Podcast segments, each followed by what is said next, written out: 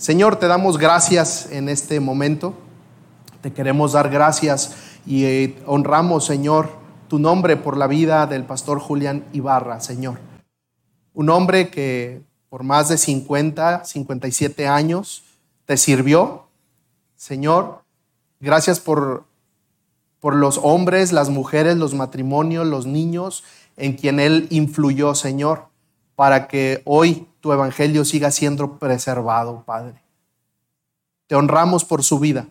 Gracias, Señor, porque le cumpliste eh, deseos, le cumpliste anhelos pero muchos de esos deseos y de, esos anhelos, Señor, eran y son para servirte a ti, Padre, y seguir extendiendo tu reino aquí en la tierra. Ayúdanos a aprender de esos hombres, Señor, que se desviven por servirte. Oramos por la hermana Chayito, bendícela, abraza su corazón, Señor, anímala, aliéntala, Señor, y que su, la, vida de su esposo, de, la, la, vida, Señor, de servicio en ti, sea el testimonio que la mantenga en ese ánimo y en esa esperanza que pronto, Señor, se encontrará contigo, Padre.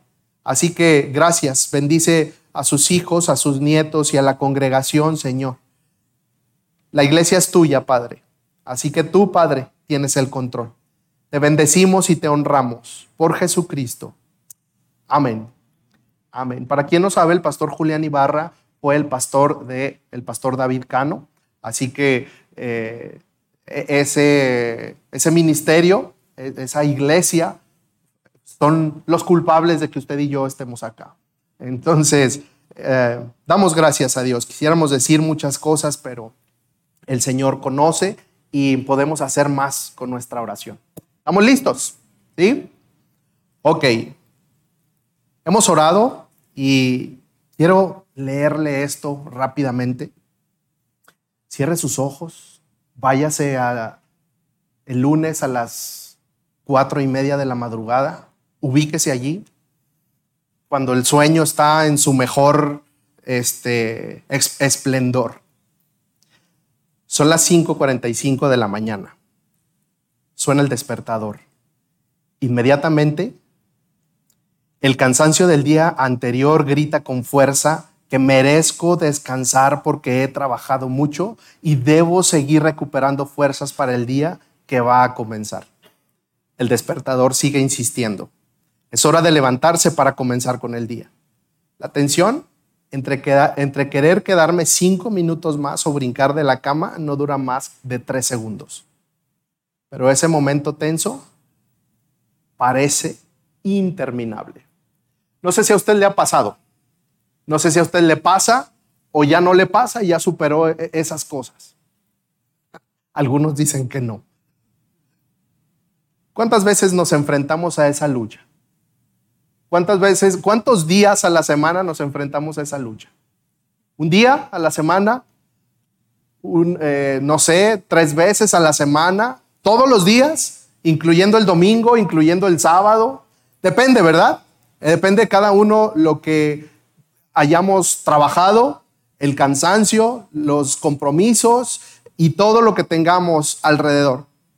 El día de hoy yo quiero compartir con usted tres palabras, tres claves para lograr lo imposible. Y son tres palabras que yo he denominado las tres D. Y son tres palabras donde estos últimos tres meses Dios ha trabajado mucho en mi vida, en mi carácter, en mis decisiones con estas tres palabras. Esta historia nació eh, o comenzó el 10 de abril de este año y fue justo, fue justo, eh, estábamos dando aquí en este lugar, estábamos dando gracias a Dios por un año más de vida. Yo acababa, yo estaba cumpliendo 41 años de edad y mi esposa me sé que parezco de 20, pero sin aceite. Este, pero, pero mi esposa me había organizado una comida, aquí nos quedamos, estábamos comiendo. Y en, entre las personas que estábamos aquí, empecé a conversar con algunos de ellos y estaban eh, Cintia y Pedro. Eh, identifican a, Cintia y a Pedro, ¿verdad? Este, Y, me senté un momento con ellos a platicar qué hacen, a qué se dedican, este, qué, cuáles son sus, sus, hobbies, etcétera, etcétera. Y Pedro me empezó a platicar que pues él, corre, él corre maratones, él eh, está en un proceso de entrenamiento, etcétera, etcétera. Y, y, a mí me, emocionó mucho. Ya en la conversación, la verdad es que Pedro eh, pues me inspiró bastante, digo, no habría por qué no, pero Pedro me inspiró mucha confianza para contarle un sueño dormido que yo tenía. Este, y ese sueño dormido que yo tenía desde hace muchos años, lo conté el, día, el 10 de abril del 2022 y le dije, ¿sabes qué? Tengo muchos años pensando y soñando que me, me encantaría correr un maratón. Y y Pedro, de veras, y Cintia, qué, qué padre, sí, le dije, no, pero no corro ni, o sea, ni un kilómetro aguanto a correr.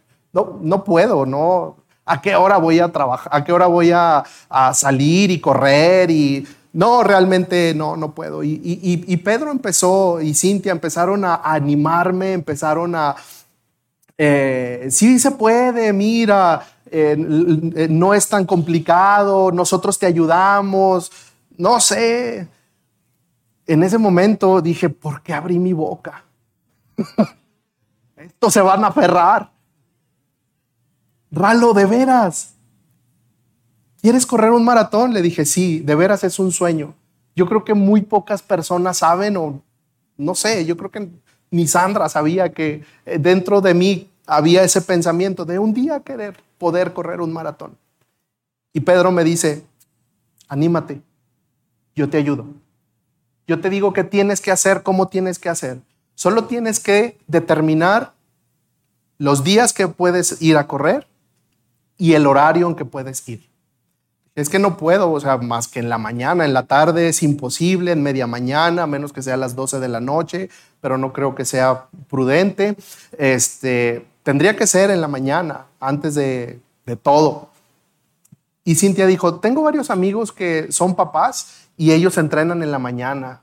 Ay, no. Este, ¿cómo, me, ¿cómo le hago? Era como un, balde de agua fría porque ya me había metido en un problema. Pedro me dijo, ¿cuándo quieres empezar? Me armé de valor y pensé, si Dios me ha ayudado en otras cosas, ¿no me ayudará esto? Y le dije, empiezo mañana. ¿De veras? Yo estaba, pues ya abrí la boca, ni modo que no.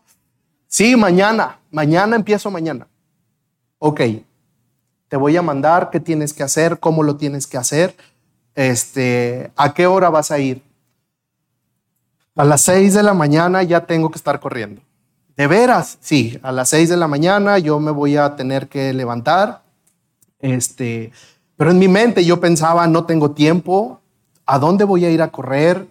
¿Qué voy a, cómo, cómo me voy a levantar tan, tan temprano? Pues porque hay que levantarse, ¿verdad? Hay que tener un tiempo con el Señor, hay que orar, hay que ir a hacer tantas cosas, a prepararse, eh, ir a dejar a los niños, ir al trabajo, hacer todo lo que se tiene que hacer. Pero esa voz de Cintia y de Pedro, yo te ayudo, vamos a hacerlo juntos, me dio bastante ánimo, me dio mucho ánimo. Ese, esa palabra, esa pregunta, ¿cuándo quieres empezar? Fue un reto de verdad muy grande para mi vida, porque yo dije, pues sí, empiezo mañana, pero lo que no sabía es que mañana era lunes, pero mañana iba a ser el martes, y mañana iba a ser el miércoles, y mañana iba a ser todos los días de la semana para levantarse y hacer lo que tenía que hacer. Pero en este tiempo, el Señor en estos tres meses me ha tenido en un entrenamiento espiritual 100%. Cada día que me levanto, cada día que, que me levanto es tener un encuentro con Dios, es tener un encuentro espiritual. Le digo a mi esposa que a veces voy corriendo y no puedo detener mis lágrimas. Porque cada día Dios me está enseñando algo y Dios me está mostrando algo. Mi cuerpo estará entrenando, pero mi espíritu se está encontrando con el Señor. mi espíritu, Dios lo está entrenando para enfrentar cada día y cada, y, cada eh, eh, eh, pues, pues cada día. Me está fortaleciendo. Y yo quiero compartirle tres palabras que Dios ha venido trabajando en mi corazón, en mi mente, durante estos tres meses. Y no ha sido que un mes una, un mes otro, otra y otro mes otra. No. En realidad el 11 de julio cumplo tres meses. Pero bueno, ya vamos redondeando, ¿no? Todos le entramos al redondeo. Este, son tres palabras que hoy quiero pues compartir y son determinación, disciplina y dependencia. Determinación, disciplina y dependencia. Esta serie se llama Inquebrantables. Y sin duda, para que un hombre y una mujer sea inquebrantable, lo primero que necesitamos es la obra de Cristo en nuestras vidas. Reconocer la obra de Cristo en mi vida. Eso es lo primero que yo tengo que saber y reconocer para saber que puedo ser inquebrantable. Porque no soy inquebrantable solo por salir a correr a las 6 de la mañana. Eso creo que cualquiera lo hace, o al menos eso pensaba. Pero necesito la obra de Cristo para saber que puedo llegar a ser un hombre, que puedes llegar a ser una mujer inquebrantable. Determinación, disciplina y dependencia. Esta primer palabra, determinación, Pedro me preguntó, ¿cuándo quieres iniciar? Y yo le dije, ¿qué le dije? Mañana. Pero lo que yo no sabía es lo que les decía hace un momento. Mañana significaba tener esa determinación el lunes 11 de abril, el martes 12 de abril, el miércoles 13 de abril, los jueves descanso. Todos los días tenía que tengo que tener la determinación para volver a levantarme y volver a salir, aunque haga frío, o, bueno, todavía no hace frío, pero aunque esté lloviendo, aunque esté cansado, aunque tenga sueño, aunque me haya dormido a la hora que me haya dormido, sí es verdad. Hay días que no he salido, hay días que no he podido, hay días que mi cuerpo no, no me responde, o porque he estado de viaje, o por lo que sea. Pero la palabra determinación es una palabra que debe de estar en mi mente y en mi corazón todos los días, todos los días, para poder levantarme y salir a hacer lo que me comprometí un día. Determinación. La segunda palabra es disciplina. No estoy definiendo las palabras conforme al diccionario.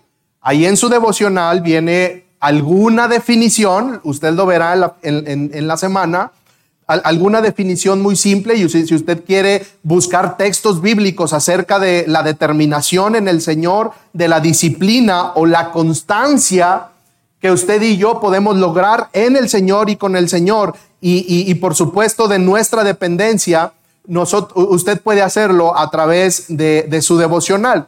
Pero la, disciplina, como un sinónimo es la constancia, es esa determinación o esa disciplina o esa constancia del lunes. Es la determinación del martes, es la determinación del miércoles, es la determinación del viernes y es la determinación del domingo que se convierte en una disciplina para no dejar de salir todos los días que tengo que salir, porque me determiné a hacer algo. Es muy fácil que usted y yo, bueno, yo no sé usted, pero yo, es muy fácil que yo me pueda comprometer con algo, pero puede ser muy fácil decir, no, mejor no, no puedo. Se me complicaron muchas cosas. Pero esa palabra determinación es la que me va a ayudar para buscar cómo solucionar lo que se complicó para cumplir con lo que yo había dicho, para que con el paso de los días, con el paso del entrenamiento, con el paso de, lo que yo estoy haciendo, se vaya convirtiendo en una disciplina o en una constante en mi vida. Lo importante es que se convierta en una disciplina para lograr un objetivo trazado.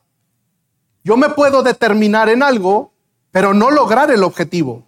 Yo necesito determinarme, pero necesito desarrollar la constancia y la disciplina de todos los días para poder lograr qué? Un objetivo o el objetivo que yo me había propuesto. El 11 de abril, mi primer mi primer entrenamiento, ¿cuántos kilómetros cree que fueron? Pues cuando bien les vaya a ustedes. fueron 40 minutos caminando. Llegué bien cansado a la casa. ¿Cansado? Sí, porque no tenía años que no hacía nada. 40 minutos caminando. Para mí fue un logro. Claro que si Carlos ve 40 minutos, que son 40 minutos, nada. Estoy muy contento porque, bueno, ahorita les digo esa parte. Número tres, determinación. Vamos a un punto, por supuesto. No voy a hablar de mí, ni estoy predicando de mí. Les estoy contando una historia y un testimonio de mi vida, de lo que está sucediendo en estos últimos tres meses. Vamos a un punto. La determinación, luego de esa, eh, de, esa semana de caminar, 40 minutos, luego otros 30 y luego otros 50. No, me sentía logrado ya con 50 minutos eh, caminar rápido. Vino la semana donde tenía que empezar a trotar un kilómetro. No podía durar más de tres, tres minutos corriendo de manera continua. También te da risa, ¿verdad? porque aquí hay varios deportistas. Pero cuando yo iba en el, minuto 3, porque los iba contando, mis, mis pies me quemaban. Minuto 3. Mis pies pesadísimos. Mi cuerpo no respondía. Y mi mente decía, se me hace que no voy a poder creo que no voy a poder. Y eran momentos de frustración. Pero allí recordaba las palabras del 10 de abril. Si Dios me ayuda en tantas cosas, ¿no me podrá ayudar en esta? Y allí fue donde el Señor me dijo, depende de mí porque yo te voy a ayudar. Y entonces eso me llevó a pensar en otras áreas de mi vida. Si yo he dependido de Dios para tantas cosas en mi vida, ¿Por qué no voy a depender mientras voy corriendo? Yo no sé cuál es la carrera que usted está corriendo hoy y no me refiero para prepararse para una carrera, para un maratón o solamente para eh, eh, eh, mantenerse en movimiento. Pero la carrera que sea, que hoy usted esté viviendo, el camino, la carretera, lo que esté corriendo en este momento, lo, que le puedo decir el día de hoy es que no importa, no ese es el punto, o no es el punto ese. El punto es, si usted está dispuesto, si tú estás dispuesta, dispuesto a depender del Señor en medio del camino. Si usted está dispuesto a depender del Señor y en el Señor en medio de lo complicado de lo difícil, de lo estresante que pueda ser, de lo, de lo doloroso que pudiera ser. Y yo me acuerdo, estaba eh, donde, donde corro es, eh, son dos kilómetros en, eh, en pendiente y, y, pues intento caminar cuando voy de subida y correr cuando voy de bajada, pero a veces no me sale. Entonces cuando tengo que ir de subida, me acuerdo de esta palabra, dependencia, dependencia, dependencia. Y sí, dependo del Señor para eso. Me siento logrado porque ya vencí los cinco kilómetros en poquito menos de tres meses. Este, pero estoy seguro que es algo que Dios ha ido ayudándome a romper en mi mente y en mi corazón para poder hacerlo. Lo importante no es correr, lo importante es lo que Dios hace, en la, eh, está haciendo en mi mente y en mi corazón. Lo importante no es lo que ahorita usted está viviendo en su vida ni lo que usted está enfrentando. Claro, puede ser doloroso, nos puede estar doliendo, podemos estar en un momento de crisis y de sufrimiento, pero eso no es lo importante. Lo importante es qué es lo que Dios está haciendo con su palabra en su corazón en medio de este proceso. Eso, eso es realmente lo importante. Y podremos decir o podrán decir, bueno, ¿y qué tiene que ver estas tres cosas y esta historia? Eh, la, determinación, la disciplina, la dependencia con, con, con, esta historia o con esta eh, serie de Inquebrantable. ¿Qué tiene que ver con la vida de Daniel y sus amigos? Déjeme decirle que tiene que ver mucho. Déjeme decirle que estos hombres, estos jóvenes, tuvieron que ser determinados, tuvieron que ser disciplinados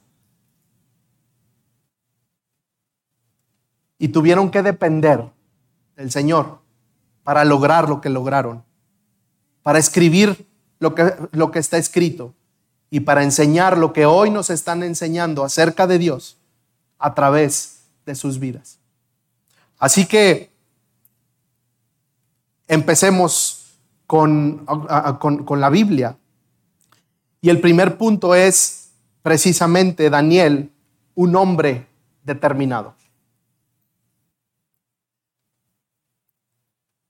En este eh, eh, voy a compartir de manera eh, no exhaustiva tres, textos bíblicos donde nos muestran el ejemplo de Daniel y sus, y sus amigos, cómo fueron determinados, cómo se disciplinaron y cómo dependieron del Señor. Usted ya conoce esto, pero yo le quiero pedir en esta mañana que por favor usted pueda traer esto a su mente y a su corazón y pueda hacer una relación pueda profundizar en sus pensamientos, pueda profundizar en su corazón, en, esa relación con nuestro Señor y pedirle al Espíritu Santo que nos ayude a entender, que nos ayude a, a poder tener una comprensión más profunda de su palabra. Y entonces yo poder decir, Señor, en dónde necesito y con qué necesito ser determinado, ser disciplinado. Y en dónde necesito depender de ti. Que la última tendría que ser en todo, ¿verdad? En todo. Pero esa es una decisión que tú, que usted va a tomar el día de hoy. No es una decisión que alguien va a abrir el cerebro o el corazón para implantar esa decisión. Es una decisión y es una determinación que va a tomar solamente quién. Puede decir yo. El Espíritu Santo nos guía a toda verdad. El Espíritu Santo nos, nos revela, nos ayuda, nos, nos dirige, nos muestra a Cristo. Pero que su corazón y mi corazón el día de hoy sea un corazón determinado para tomar decisiones sabias que nos encaminen al Señor. Que nuestra mente no haya ninguna barrera para que nosotros podamos entender la obra de Cristo en nuestras vidas. Daniel un hombre determinado. Daniel capítulo 1, versículos del 8 al 10. Déjenme leerlo, si están en las pantallas está bien. Bueno, en la pantalla. Daniel capítulo 1, versículos 8 al 10. Pero Daniel se propuso no contaminarse. ¿Qué se propuso Daniel? ¿Cuál fue su determinación? ¿Cuál fue la determinación de Daniel? No contaminarse. Ahí nos podríamos quedar, ¿verdad? Siguiente punto. Pero no, no nos vamos a quedar ahí. Pero Daniel se propuso no contaminarse con la comida y el vino del rey. Así que le pidió al jefe de oficiales que no lo obligara a contaminarse. Y aunque Dios había hecho que Daniel se ganara el afecto y la, y la simpatía del jefe de oficiales, este se vio obligado a responderle a Daniel, tengo miedo de mi señor el rey, pues fue él quien te asignó la comida y el vino. si el rey llega a verte más flaco y, demacrado que los otros jóvenes de tu edad, por culpa tuya, ¿qué iba a pasar? Le cortarían la cabeza, ¿verdad? En esta primera eh, frase de, de Daniel capítulo 1, versículo 8, encontramos esa acción y ese carácter de un hombre de Dios, de un hombre temeroso de Dios, de un hombre que busca la santidad de Dios, de un hombre que no, se, que no vacila, que no vacila con el pecado, de un hombre que no vacila, que no coquetea con cosas que sabe que van a dañar su vida, su cuerpo, su mente, pero su relación con Dios, su relación con sus hermanos. Daniel se propuso no contaminarse. No es porque la comida estuviera echada a perder. Es que es todo lo que sucedía alrededor de ese banquete y a quién se le ofrecía esa comida. En, la, en el tema de la semana pasada y antepasada, eh, si usted no los ha visto, le invito a que vaya a nuestras redes sociales, en YouTube, en Facebook, y busque busque los temas pasados para que pueda tener un entendimiento un poco mejor de lo que hoy también estamos hablando.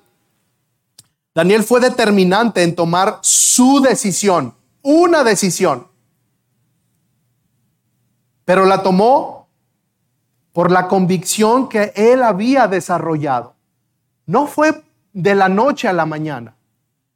Es que Daniel había desarrollado una convicción en Dios usted y yo, ¿qué estamos haciendo todos los días de nuestra vida?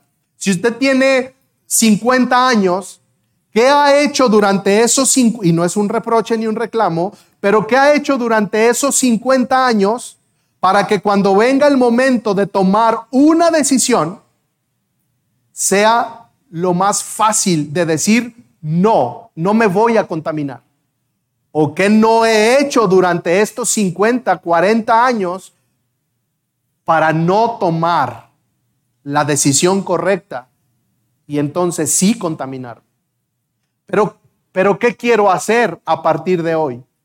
Hoy, a, a, partir de hoy, yo me puedo seguir preparando o seguir capacitándome o comenzar a tener una capacitación con el Señor para que cuando vengan momentos complicados, momentos difíciles, momentos de crisis, momentos de tentación, de, tentación para caer en un pecado, poder decir, como dijo Daniel, no me voy a contaminar. Daniel había trabajado, sus padres lo, instruyeron en el camino del Señor. Hay papás que instruyen a sus hijos en el camino del Señor, ¿verdad? Pero a veces los hijos no quieren. Esa es otra historia.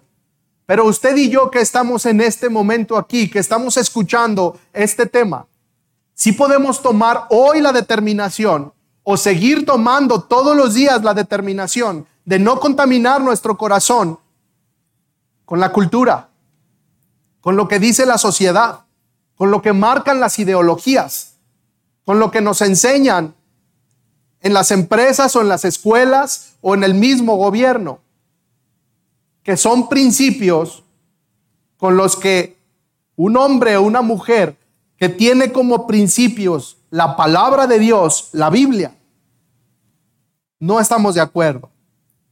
Hay tres cosas que podemos aprender de Daniel en este punto. Usted y yo necesitamos ser determinantes para no contaminar nuestra mente. Usted y yo necesitamos ser determinantes para no contaminar nuestro corazón. Y usted y yo necesitamos ser determinantes para no contaminar nuestro amor a Dios? ¿Cómo le hago para no contaminar mi mente? Podríamos decir que es muy sencillo, ¿verdad? ¿Qué película vimos anoche? Si vimos película. ¿A quién estoy siguiendo en TikTok o en las redes sociales? ¿Qué conversación estoy teniendo? con quién platico, qué cosas le meto a mi mente, ¿De qué cosas me estoy alimentando? ¿Qué cosas estoy leyendo? Decía el otro día eh, eh, una persona, me gusta mucho este, leer. ¿Pero qué, y, qué lees? Pues bueno, ya cuando me dijo que leía, ¿verdad? Está bien, hay que cultivarse.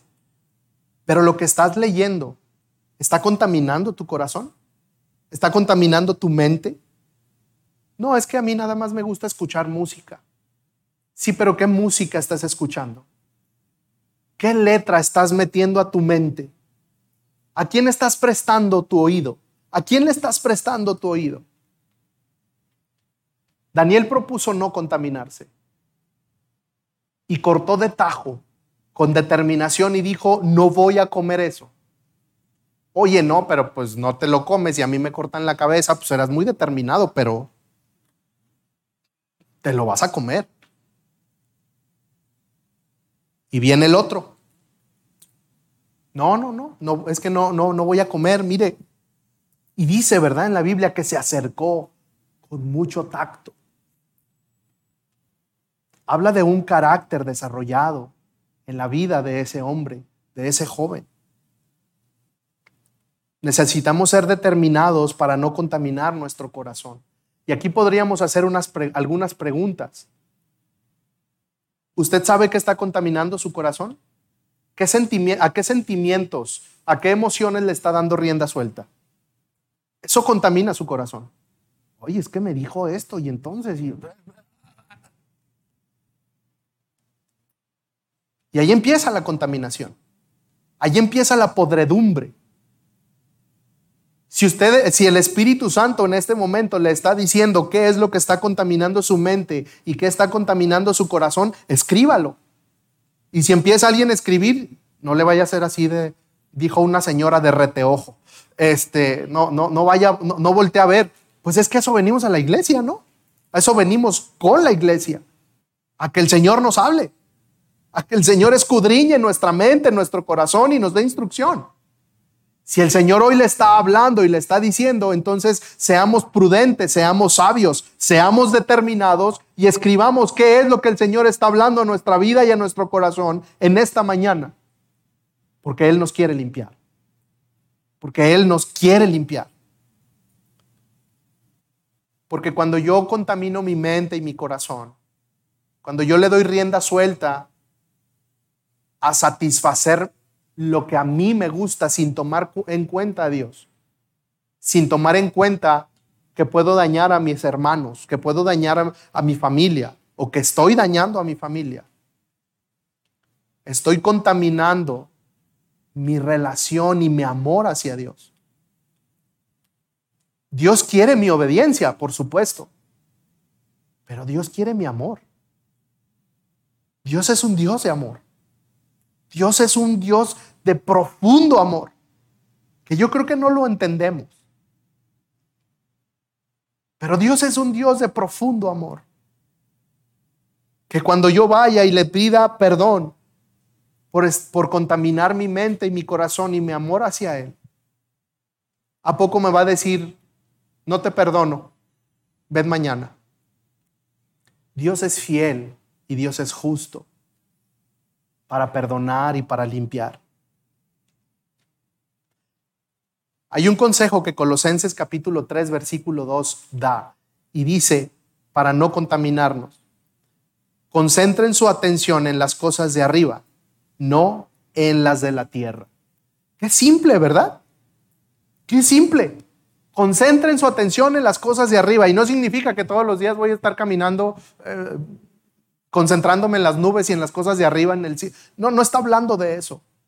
Es que realmente tengamos un enfoque determinado, que nuestra mente esté centrada, centralizada y que nuestros pensamientos estén centrados en quién? En Dios y en su palabra. Y no significa que, ¿qué quieres comer? No, no me digas nada porque eso es terrenal. Estoy pensando en las bodas del cordero que vamos a comer allá. No, no estoy diciendo eso. Estoy diciendo que a medida que usted y yo pasamos más tiempo con Dios, a medida que usted y yo escudriñamos más la Biblia, a medida que usted y yo oramos más, a medida que tenemos conversaciones más profundas unos con otros respecto a lo que Dios está haciendo en nuestras vidas. Estoy diciendo que si usted está viniendo a los cursos, estoy diciendo que si usted mantiene su vida aquí eh, eh, eh, cada, cada domingo, este, cada miércoles, va a los grupos, a los grupos vida, está involucrado, se está involucrando todos los días en una vida con Dios. Va a ser más fácil concentrarse en las cosas de qué? En las cosas de arriba. Caleb está jugando béisbol, tiene como tres meses. El equipo es nuevo. Pobrecitos, cuando los juegos era una diversión. Le pegaban y le pegaban de chiripa, córrele, y corrían, y corrían a la segunda base y a tercera base, ya les habían ponchado como tres veces y ellos seguían corriendo. Estaban concentrados en lo suyo. Ah, pero el sábado pasado quedaron 7 a 10. Perdieron pero 7 a 10. Ese juego nos supo a victoria, todos estábamos bien contentos. Estaban entrenando, eh, han estado entrenando. Usted y yo necesitamos entrenarnos para nuestra vida con el Señor.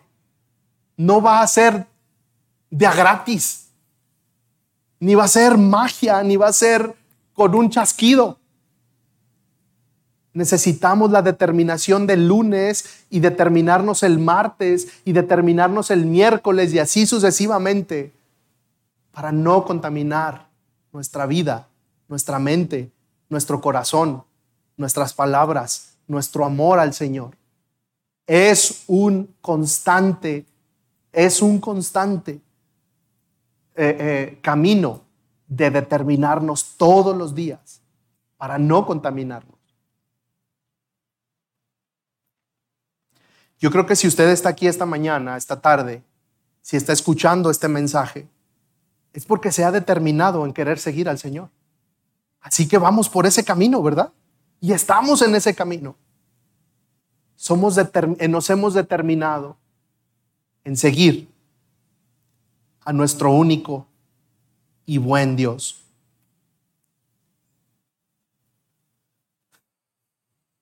Iglesia, hoy es el día Hoy es el momento en que usted y yo nos determinamos si vamos a seguir o no a Jesús. A lo mejor es la primera vez que usted viene a una iglesia. A lo mejor tiene poco tiempo viniendo a la iglesia o queriendo encontrarse con Dios. Hoy es el día de determinarse para decir, sí Señor, sí te voy a seguir. No significa que el camino va a estar allanado. ¿Allanado o allanado? No significa que, no nos vamos a cansar. No significa que no vamos a estar cansados. No significa que un día no nos vamos a querer levantar. Jesús dijo, en el mundo tendrán aflicciones, pero esas aflicciones son las que me van a contaminar o esas aflicciones son las que me van a ayudar a mantenerme determinado en seguir a Cristo, sabiendo que Él es mi ayuda y mi fortaleza en todo momento y en todo tiempo en mi vida. Pero eso usted lo va a decidir. Nadie más. Luego de tomar una determinación es necesario sostenerla todos los días, ¿verdad? Hay que sostenerla y cuando sostenemos una decisión así, se convierte en un real entrenamiento. Y viene la disciplina. Daniel, número dos, punto número dos, Daniel, un hombre disciplinado. Daniel fue un hombre disciplinado. Y yo puedo encontrar en, Daniel como un hombre disciplinado. A él no le cayó un balde de agua fría cuando dijo, ponme a prueba, como me cayó a mí. Empiezo mañana. ¿Y en qué me metí? Me despeiné. El mes pasado estaba, es que me acordé, perdonen. El mes pasado estaba, eh, eh, hubo un concierto y en, la gira yo tenía una participación, entonces pues ya, ¿no? Estábamos aquí en el Paso del Norte y me dan la participación. Israel García, y pues ya no, la gente aplaude, aunque no sepan quién es, la gente aplaude. Este, y entonces yo voy saliendo, pero no supe por dónde salir, si por este estaba el escenario y el telón. Entonces yo estaba aquí y no supe si salir por este lado o por en medio. Entonces me dio vergüenza salir por en medio porque estaba el telón cerrado. Y entonces voy saliendo, pero el telón, pues bien pesadísimo el telón. Y aquí el telón aquí, sí, aquí. Y entonces me iba haciendo el telón así, y yo así con el micrófono y el telón así haciéndome. No, hombre, teníamos una risa porque en el video, estaba en televisión en vivo, este, y, y sale en el video cuando voy saliendo y yo nomás le hago así. Y Buenos días, buenas noches, Ciudad Juárez, ¿cómo están? Entonces es muy divertido. Un día les voy a pasar ese, ese video. Entonces ahorita me acordé que necesito cortarme el pelo, hermanos. Este, eso también es parte de la disciplina. Daniel, un hombre disciplinado. Daniel capítulo 1, versículo 11 al 16. El jefe de oficiales, Daniel 11, 1 del 11 al 16. El jefe de oficiales le ordenó a un guardia atender a Daniel Ananías, Misael y Azarías. Por su parte, Daniel habló con, ese guardia y le dijo, por favor, haz con tus siervos una prueba de diez días. Danos de comer solo verduras y de beber solamente agua. Daniel estaba determinado, ¿verdad? Pero estaba mostrando que era un hombre que podía disciplinarse y que tenía esa disciplina de, esa dieta. Pero no era solamente porque sí, porque quería verse esbelto y quería verse bien. No, no, no era ese tipo de dieta. Es que no quería contaminar su corazón, no quería contaminarse de, lo, que, de lo que representaba la cultura, de lo que representaba la religión, de lo que representaba e, esas comidas. Él estaba guardándose porque quería presentarse puro delante del Señor, porque quería ser íntegro delante del Señor. Ese es el punto. El punto no era la dieta, que no me haría nada mal hacerla, ¿verdad?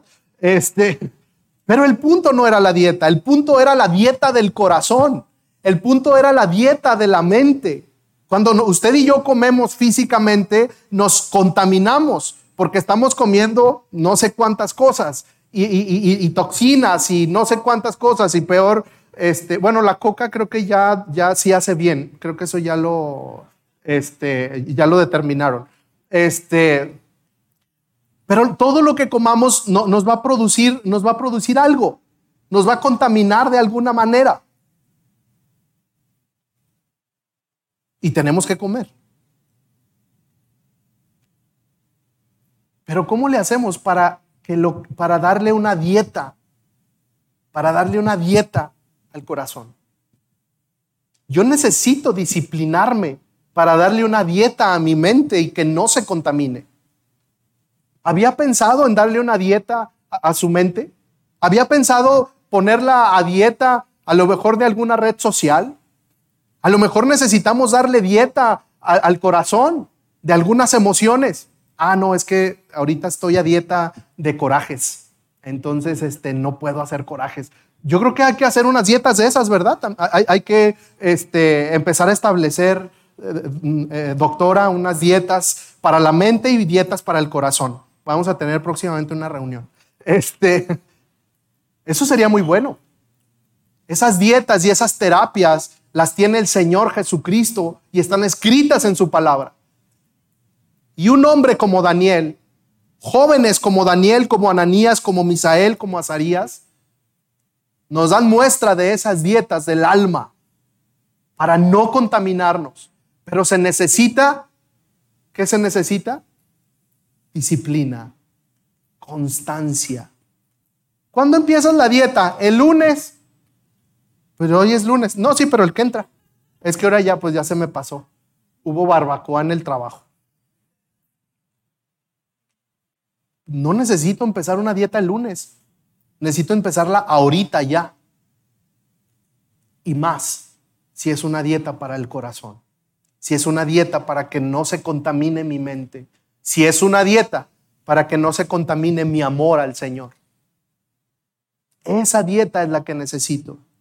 El jefe de oficiales ordenó a un guardia, estoy leyendo otra vez, atender a Daniel, Ananías, Misael y Azarías. Por su parte, Daniel habló con ese guardia y le dijo, por favor, haz con tus siervos una prueba de 10 días. Danos de comer solo verduras y de beber solo agua. Pasado el tiempo, compara nuestro semblante con el de los jóvenes que se alimentan con la comida real y procede de acuerdo con lo que veas en nosotros. El guardia aceptó la propuesta y lo sometió a una prueba de 10 días. Al cumplirse el plazo, estos jóvenes se veían más sanos y más alimentados que cualquiera de los que participaban en, de la comida real. Así que el guardia les retiró la comida y el vino del rey y en su lugar siguió alimentándolos con verduras, con verduras y con agua, porque no podemos vivir sin agua. Entonces, por favor, hagamos una fila los que a partir de ahorita vayan a empezar a comer verduras y agua de este lado. Este, no nos haría mal. Daniel con tal seguridad, ¿verdad? Dijo, dijo, ponme a prueba 10 días.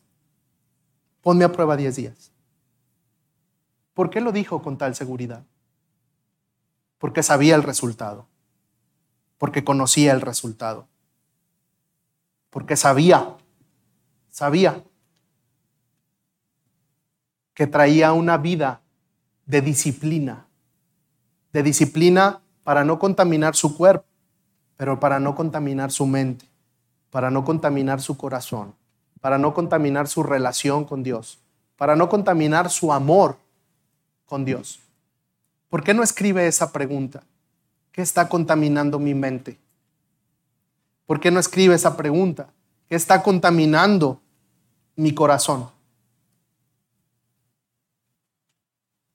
Y escriba esta tercera pregunta. ¿Qué está contaminando mi amor a Dios? Es lo mismo, ¿verdad? Y última pregunta, ¿qué está contaminando el amor o mi amor con mi prójimo. Yo le animo a que responda estas preguntas en esta semana. Yo le animo a que responda estas preguntas. Y si ya tiene respuestas ahorita, escríbalas. No haga caso omiso de lo que está el Señor poniendo en su mente para poder ver con claridad qué es lo que está contaminando. Cuando vamos con el médico, ¿qué nos dice? Deje de tomar leche, no tome café, eh, ninguna soda tal, este, y, por favor tampoco irritantes, no grasas, no harinas, y tú te quedas, ¿y entonces qué voy a comer? Este, que, que, no, no, no, no sé, me, me, acabo de hacer ni siquiera vegano. Este, ¿Cómo se llaman los que viven del aire? ¿Alguien recuerda eso? Sí, ¿no? Hay una, hay un, hay una filosofía que ellos respiran y comen a través de la respiración. Este, no, ¿Cómo? Aerógrafos, no. Este, pero sí hay una religión, filosofía que hacen eso. ¿Qué está contaminando nuestra mente y nuestro corazón? No se trata de respirar para no comer y no contaminar. Se trata de nuestra integridad delante del Señor. Se trata de buscarlo cada día en su palabra. Tu mejor dieta y mi mejor dieta no es salir a correr todos los días o cinco días a la semana. Tu mejor dieta y mi mejor dieta es alimentarnos con la palabra del Señor.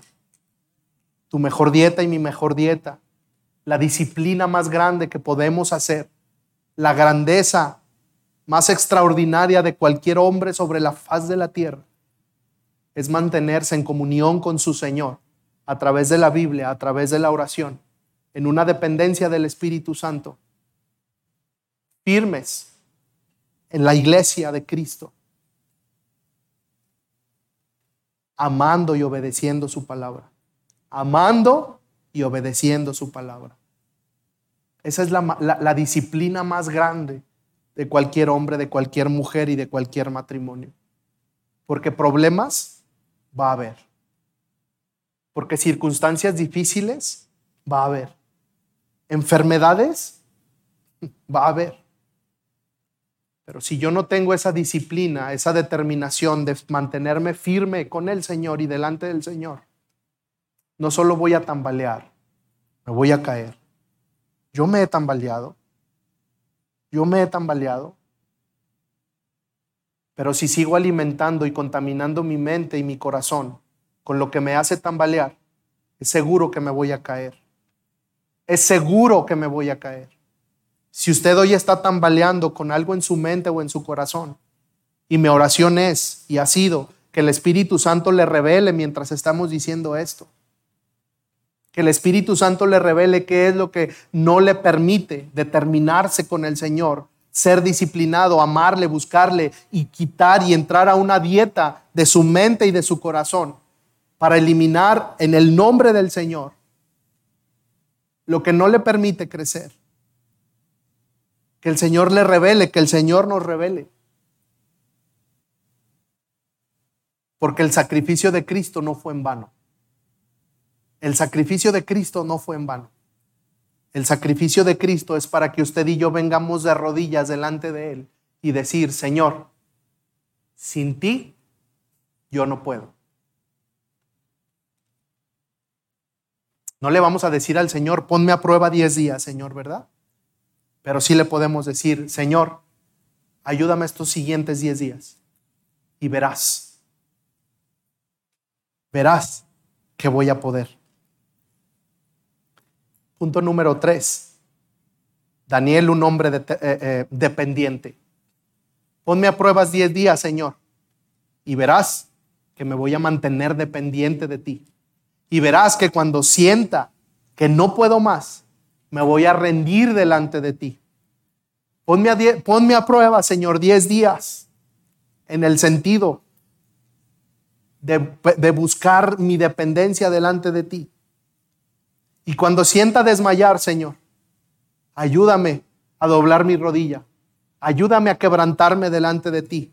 Ayúdame a quitar lo que me está estorbando, Señor, y lo que me está haciendo distraerme. Señor, para mantenerme firme en ti, Padre. Daniel fue un hombre dependiente de Dios.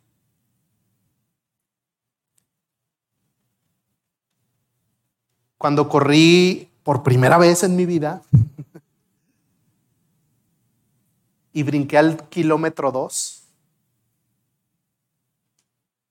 fue un momento muy especial. Pero fue especial porque yo les dije que yo no, no estoy corriendo solamente. Dios me está pasando por un proceso espiritual 100%.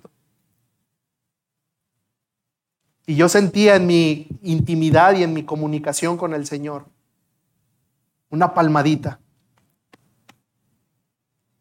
¿Verdad que sí se puede?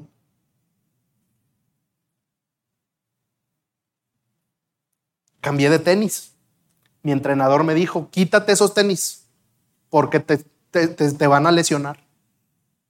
Te van a lesionar, cambia de tenis. Y me mandó unos. Cuando, cuando los vi me gustaron, pero cuando vi el precio como que dije, no están tan padres. pues nos, la verdad es que nos empezamos a buscar ofertas. Señor, no, yo me puse a orar. dos días me puse a orar. Señor, por favor, mándame unos tenis, o sea, déjame encontrar unos tenis buenos, bonitos y baratos, por favor.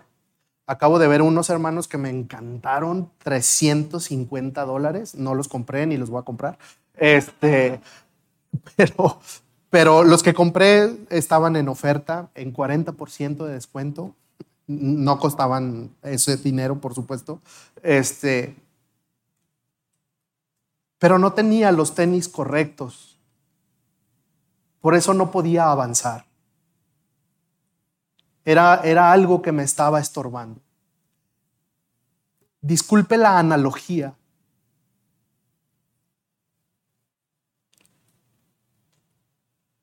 Pero en ese momento Dios me decía, ¿de qué te tienes que despojar también tú?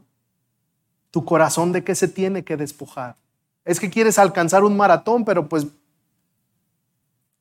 con esas chanclas que traes tú, no vas a llegar.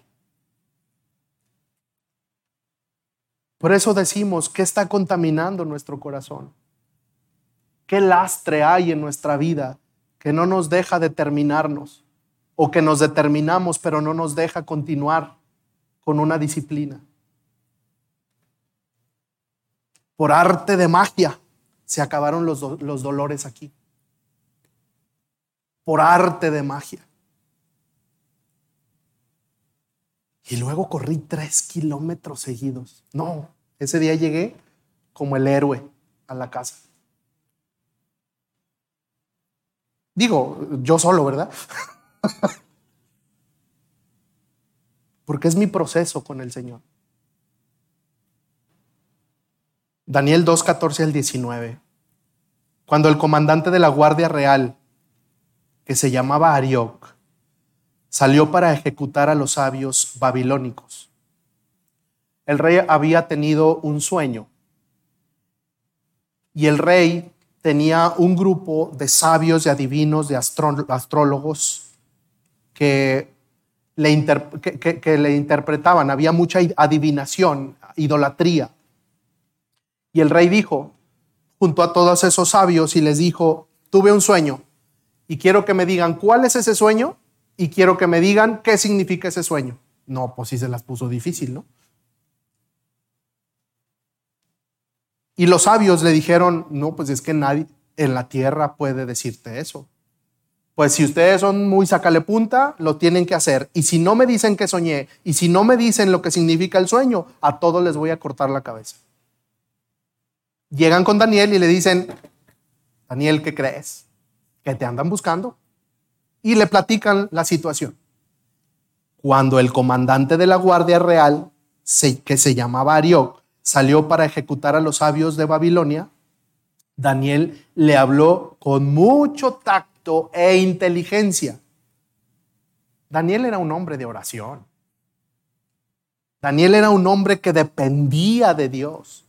Por eso podía tener tacto y por eso tenía que tener sabiduría, no solo inteligencia, sabiduría para hablarle a aquel hombre. Y le dijo, ¿por qué ha, emitido el rey un edicto tan violento?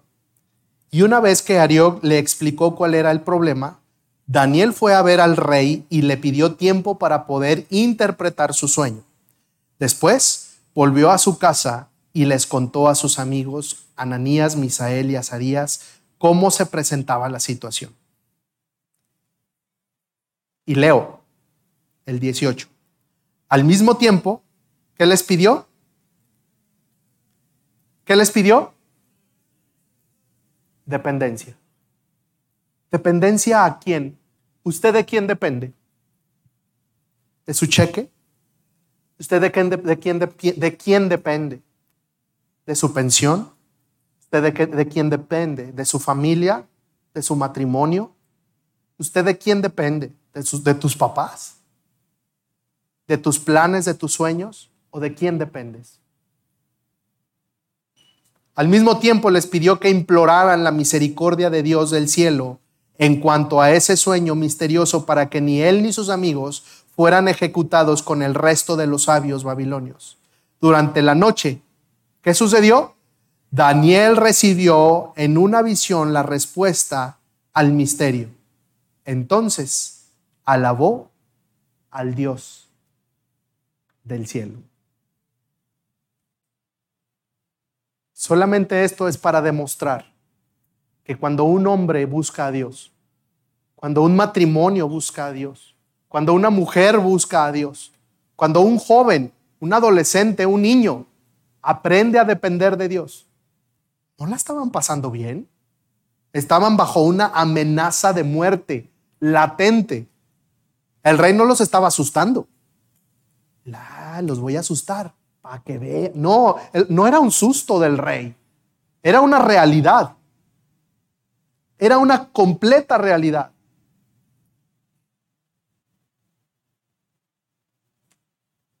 Pero aquel Daniel determinado, aquel Daniel disciplinado, fue un Daniel dependiente de Dios. Y en medio de la lucha, en medio de la prueba, en medio de la injusticia, en medio de la injusticia, Daniel imploró a Dios por sabiduría, por entendimiento, por revelación. Otra vez pregunto, ¿cuál es tu lucha hoy?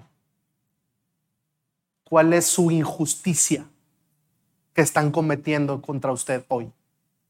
¿Alguien está cometiendo una injusticia contra usted? ¿De qué, es, ¿De qué no es culpable usted hoy? ¿De qué no eres culpable y estás pagando platos rotos? ¿De qué no eres culpable y estás pagando platos rotos?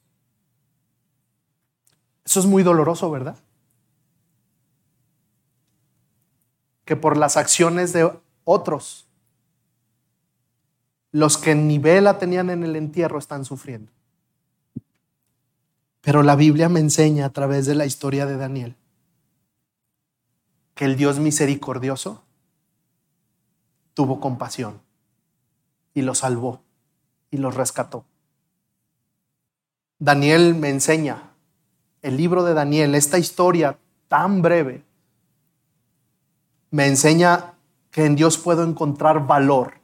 Sí, valor de valentía, porque a veces necesitamos valor de valentía para seguir determinándonos todos los días, para seguir desarrollando disciplina en buscar al Señor todos los días de mi vida.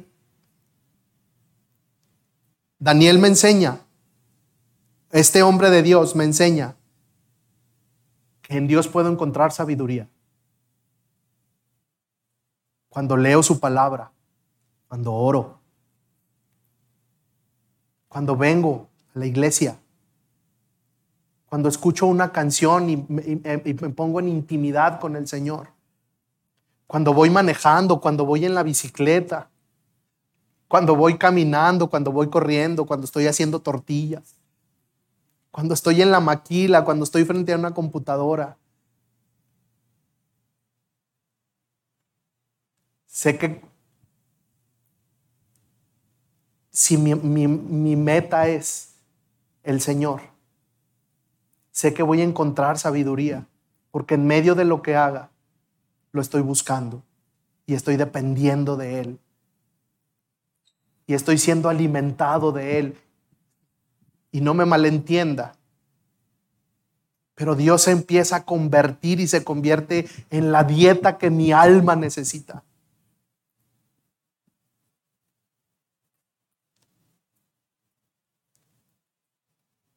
En Dios puedo ser inquebrantable. Podré estar en una situación compleja pero puedo ser inquebrantable porque Él es quien me sostiene. Pero esa es una decisión que solamente usted puede tomar. Hemos visto la vida de Daniel desde una perspectiva a lo mejor un poco diferente, ¿verdad? Y usando estas tres virtudes, estas tres características o estas tres claves que acompañaron el carácter de un hombre que sirvió y amó a Dios.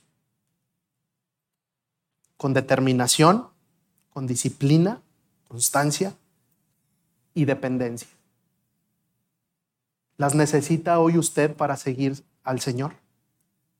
¿Alguien necesita esas disciplinas o estas virtudes para seguir al Señor, para seguir caminando con el Señor? Yo sí todos los días. Y cinco días a la semana me la sigue recordando el Señor. Cinco días a la semana sigue taladrando mi mente y mi corazón el Señor. Que no puedo dejarlo. Y que por sobre todas las cosas, y suceda lo que suceda, suceda lo que suceda, mi dependencia está en el Señor. Porque usted no va a controlar ni las acciones de los demás que le puedan perjudicar, porque usted no va a controlar lo que está sucediendo en el mundo, porque usted no va a controlar la influencia de la cultura, de la sociedad, de la ideología, no lo va a controlar. Pero lo que sí vamos a controlar, y sí podemos controlar, es nuestra dependencia al Señor. Es nuestra disciplina con el Señor y nuestra determinación de todos los días por encontrarnos con Cristo, su obra, y mantenernos así, inquebrantables, por Él, no por usted, ni por mí, por Cristo, por la obra de Cristo. ¿Por qué no se pone sobre sus pies? El apóstol Pablo, el apóstol Pablo estaba hablando en Primera de Corintios capítulo 5, 15, versículo 58 y dijo, por lo tanto, mis queridos hermanos, manténganse firmes e, e inconmovibles, progresando siempre en la obra del Señor, conscientes de que su trabajo en el Señor no es en vano. Manténganse firmes e inconmovibles y que estas virtudes que el día de hoy nos han sido compartidas verdaderamente sean un ancla en nuestra relación con el Señor. Que verdaderamente sean un ancla en nuestra relación con Cristo. Y que eso nos ayude a no contaminar nuestra mente, a no contaminar nuestro, nuestro corazón, a no contaminar nuestra relación, nuestro amor con Cristo. ¿Por qué no cierra sus ojos? ¿Por qué no le empieza a decir al Señor, ¿me puedes decir, Señor, qué está contaminando mi corazón o mi mente? ¿Hay algo que está contaminando? Hable con el Señor. Hable con el Señor. Hoy te la vuelvo a entregar, Señor.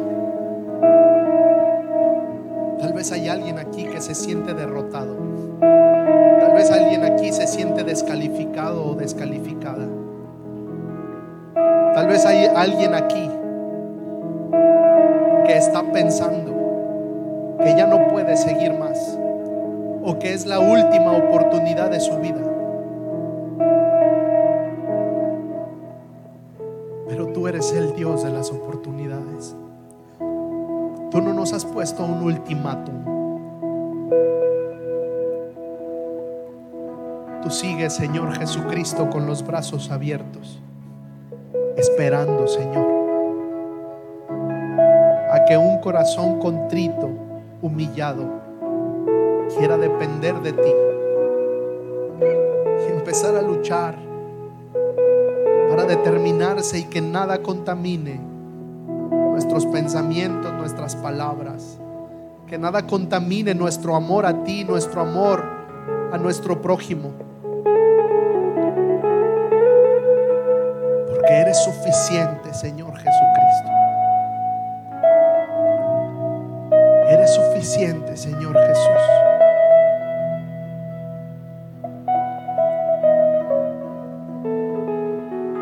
Hoy reconocemos, Padre, tu poder. Hoy reconocemos, Señor, tu grandeza.